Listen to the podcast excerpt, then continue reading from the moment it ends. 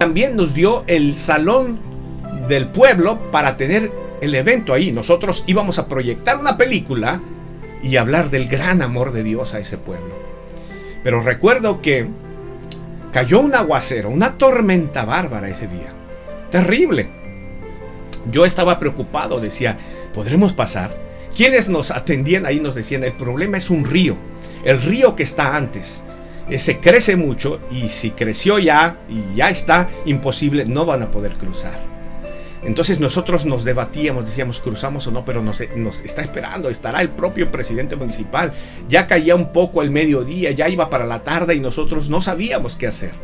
Así que un poco, tal vez en nuestro arrojo, eh, yo en la preocupación de decir, no quiero quedar mal, es una oportunidad que Dios nos da. Dijimos, vámonos, nos arrojamos en un acto de fe, de valor, a lo mejor de demasiada juventud, nos fuimos. Y recuerdo que el camino no era bueno era un pequeño caminito con mucha hierba, parecía una selva. Así que rumbo íbamos para allá sabiendo que nos íbamos a enfrentar al río del que te estoy hablando. De pronto, mientras veníamos conversando entre sí, no apenas caía la lluvia ya, era poca, recuerdo que no sé de dónde nadie vio ninguno de los cinco que íbamos ahí.